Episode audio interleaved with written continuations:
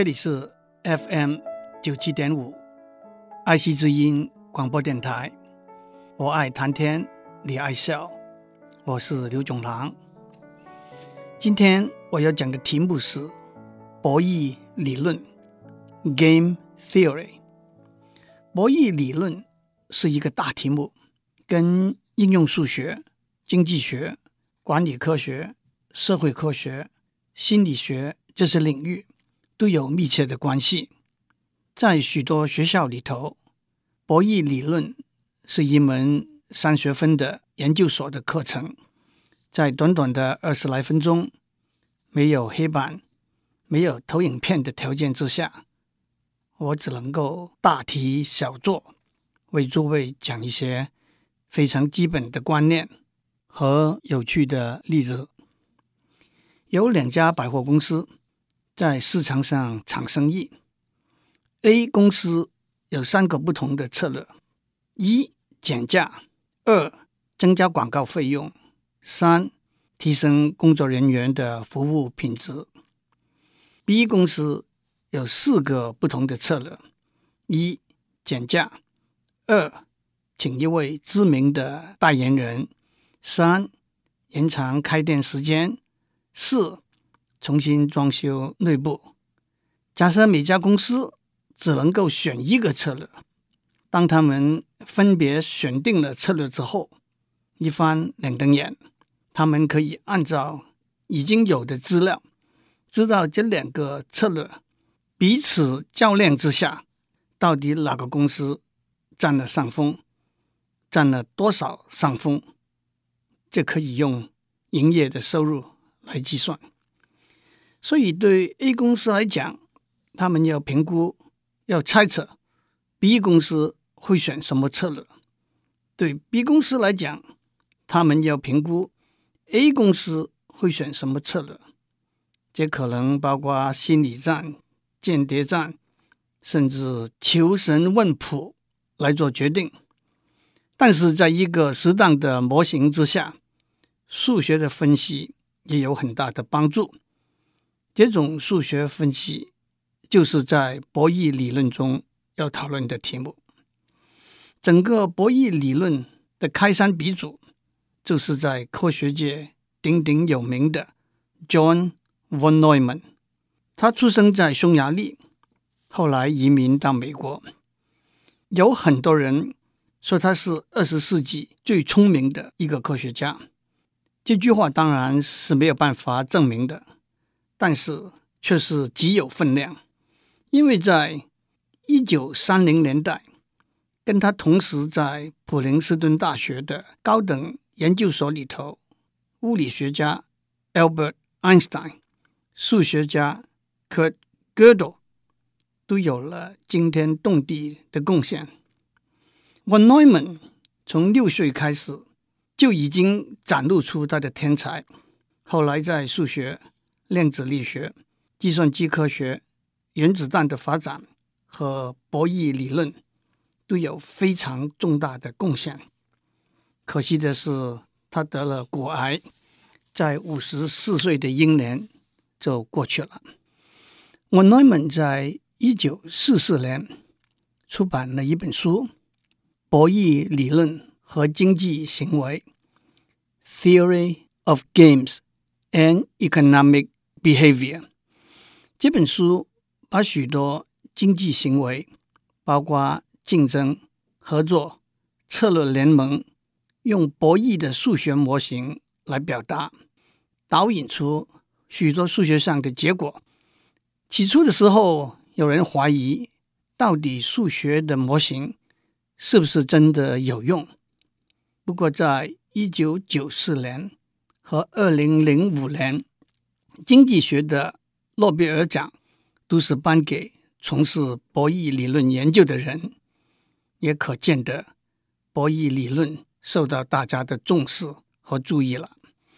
其实，一九九五年经济学的诺贝尔奖得主之一 John Nash，也许很多人看过《美丽境界》（A Beautiful Mind） 这部电影里头很动人的描写，John Nash 的故事。让我尝试用简单的语言替大家描写博弈理论里头最最基础的一个观念和结果。我们上面讲到 A、B 两家百货公司在抢一个共同的市场，当两家公司的行销经理都选定了策略，开始执行的时候，很可能 A 公司的总经理把行销经理叫到办公室去，骂了一顿。早知道 B 公司的策略是如此，你该选另外一个策略。B 公司的总经理把行销经理叫到办公室去，骂一顿。早知道 A 公司的策略是如此，你应该选另外一个策略。两位行销经理给骂得臭头，赶快计划改变下一个月的策略。但是也有另外一个可能，当双方选定策略，开始执行的时候，A 公司的总经理拍拍行销经理的肩膀，说：“你在交大练的财务金融还真有点用。”在 B 公司已经选定他们的策略的前提之下，你选的策略是最好的选择。B 公司的总经理也夸奖他的行销经理一番。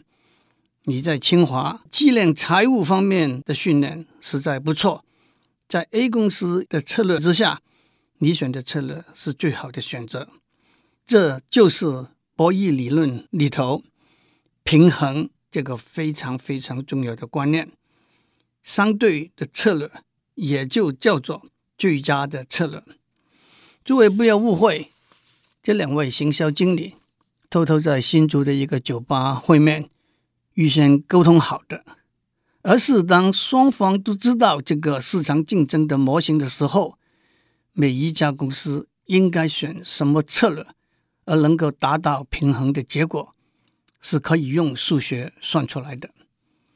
让我举一个更简单的例子，例如 A 公司有两个可行的策略，B 公司也有两个可行的策略。假如 A 公司选择策略一，当 B 公司选择他的策略一的时候，A 公司会多赚两块钱；当 B 公司选择他的策略二的时候，A 公司会多赚三块钱。假如 A 公司选择策略二，当 B 公司选择他的策略一的时候，A 公司会多赚一块钱；当 B 公司选择它的策略二的时候，A 公司会多赚四块钱。让我重复一次，在这四个不同的策略的配对里头，A 公司会多赚两块、三块、一块和四块钱。在这个数学模型里头，A 选它的策略一，B 也选它的策略一，是这个竞赛的平衡点。诸位可以用纸和笔来验证一下。我相信诸位的兴趣来了，在什么情形之下，一个竞赛会有一个平衡点？在什么情形之下，一个竞赛不可能有平衡点？这就是 von Neumann 在博弈理论里头开天辟地的工作中最重要的问题，也是 John Nash 后来得到经济学诺贝尔奖所做的。有关的工作，我当然不可能在这里再往下详细的谈。诸位得买一本关于博弈理论的书，或者到交大、到清华选一门课。不过我这个老教授要吊吊学生胃口的老脾气是改不过来的。在上面讲的例子，如果我们把 A 公司可以赚的钱，从上面的数目字二、三、一、四块钱，改成一一、负一块钱、负一块钱和正一块钱，那就是如果 A 公司用策略一，B 公司也用策略一，A 公司可以多赚一一；B 公司用策略二。A 公司会少赚一块钱。如果 A 公司用策略二 B 公司用策略一，A 公司也会少赚一块钱；B 公司用策略二，A 公司会多赚一块钱。在这种情形之下，用直觉来想，B 公司的行销经理打死也不会用策略一，因为 A 公司有多赚一亿元的可能。但是如果 B 公司的行销经理死守策略二，A 公司的行销经理也会死守策略二，那么 A 公司可以稳赚一块钱，那怎么办？这个问题需要引进一些新的观念，但是这个问题的平衡点是存在，是有解的。其实平衡这个观念并不限于两家百货公司的竞争，并不限于数学、经济学，在我们生活里头，平衡。就是无怨无悔，用英文来说就是 no regret。新郎对新娘说：“以我这个长相，能够找到您这么漂亮动人的老婆，我心满意足了。”新娘对新郎说：“以我这种身材，能够找到您这么英俊潇洒的老公，我心满意足了。”这就是平衡。这一对新人就会在这个平衡的平台上同心合意，一起努力建造他们的新家庭。一位工程师找一份工作，一份工作找一位工程师，也有平衡点。在合作或者竞争的环境之中，相辅相成也好，相生相克也好，平衡是一个双赢的结果。一厢情愿的决策，不把对方的利益和聪明才智列入考虑，往往是一个坏的决策。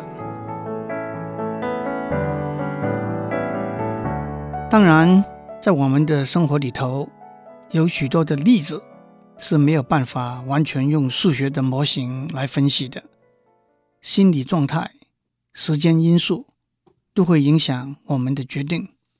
让我讲几个例子。一位老板有两位秘书，老板跟大秘书说：“我给你一个选择，我可以给你一万块钱的奖金，或者给你跟小秘书一共一万五千元的奖金。但是你们两个要找出一个双方都同意的方法来瓜分这一万五千元。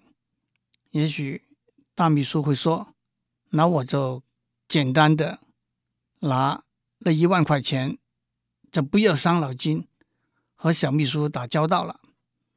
但是也许大秘书会说，我选择拿一万五千元，然后自己还是拿一万元，让小秘书拿五千元，小秘书就凭空得了五千元了。但是大秘书也会说，这样不对。我选择拿了一万五千元之后，自己拿一万两千五百元，让小秘书拿两千五百元，因为对小秘书来说，这两千五百元是凭空飞来的，没有我这个选择，小秘书什么也拿不到。但是小秘书也会说：“你拿一万零一元，给我四千九百九十九元，也是合理的呀。”因为有了我，你才多拿了一块钱。让我建议园区里头哪一位大老板试一试这个实验。一个常常发生的结果是，大小秘书同意，每人各拿七千五百块钱，一团和气。大秘书送了一个礼，小秘书欠了一份人情。这个例子。说出了在许多情形之下，人情往往是做决定的时候的一个重要因素。在一堂经济学的课里头，老师拿出一张一百元的钞票来拍卖。当然，出价最高的人会买到这张钞票，但是老师有一个附带条件：出价次高的人。不但得不到这张一百元的钞票，而且还得付出他所叫的价钱。譬如说，第一个学生出价十块钱，第二个学生出价二十块钱。假如在这个时候没有人再竞标了，第二个学生就用二十块钱买到了张一百元的钞票，第一个学生不但拿不到那张一百元的钞票，还亏了十块钱。这是一个很有趣的实验。竞标停在二十块是不太可能的，因为别人都会眼红。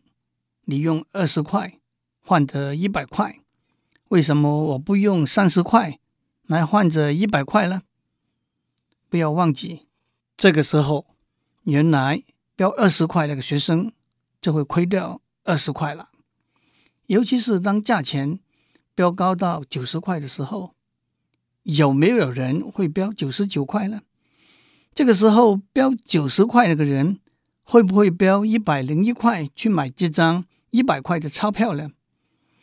开始的时候会看所有学生的心理，到了后来就看最高和次高标两个学生的心理了。谁手上的资金比较多？谁比较好胜？谁比较保守？谁比较容易泄气？在许多实验里头，一张一百块钱的钞票可以卖到。三百块、五百块钱，有人说这是你们弹头教授想出来的游戏，谁会跟你玩这种荒谬的竞标游戏呢？其实，在我们生活中常常碰到这种例子。当你打长途电话去一个公司找人，总机接通了，但是要找的人的分机在忙线，你等不等呢？你会等好久。才放弃了。假如你坚持要等分机接通，那你越等的久，你付出的长途电话费越高。那你会问，跟那个人讲话值不值得花那么多的电话费了？但是，假如你中途放弃，你付出的长途电话费就完全没有任何效果了。当你在游乐场，排队去玩一个游戏的时候，假如这个队很长，移动得很慢，你会坚持到底吗？还是中途放弃了？让我们回过头来看这个一百元钞票投标的游戏。如果我们假设镜头的人手上的钱是有限，而不是无穷的话，我们是可以设计一些。合理的策略的，不过我们没有办法在这里谈，只好留给有兴趣的听众去探讨了。让我再讲一个例子：赵先生和钱先生给警察拘捕了，控告他们是偷窃的共犯。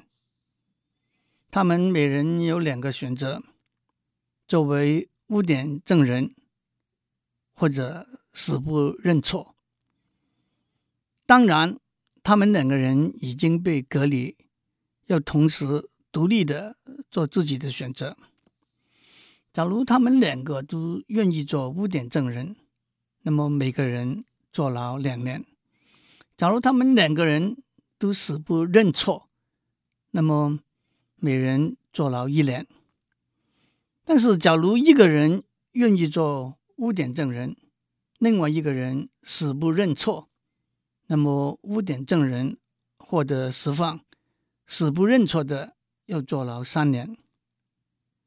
赵先生和钱先生该怎样选择是没有明确的最佳的答案的。他们要为自己打算，但是也得猜测另外一个人的心态。从逻辑的观点来看，如果赵先生选择做污点证人，而且同时，钱先生选择死不认错，那么赵先生就可以获得释放了。假如钱先生也选择做污点证人，赵先生顶多坐牢两年。所以总比最坏的情形，他选择死不认错，钱先生选择了做污点证人来得好，因为那样他就得坐牢三年了。但是钱先生的逻辑推理很可能跟赵先生的逻辑推理是一样的，那么他们两个都会选择作为污点证人，每个人坐牢两年是一个很可能的结果。今天我用几个例子，让大家看到，在许多真实或者虚拟的情形之下，从数学、逻辑推理、心理、人情等等的角度来思考，常常会得到有用和有趣的结果。孙子兵法说：“多算胜，少算不胜，而况不算乎？”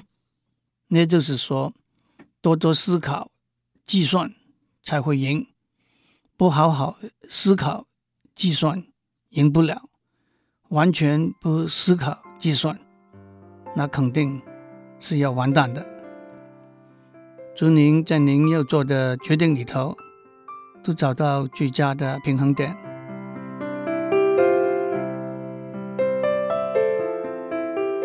以上内容由台达电子文教基金会赞助播出。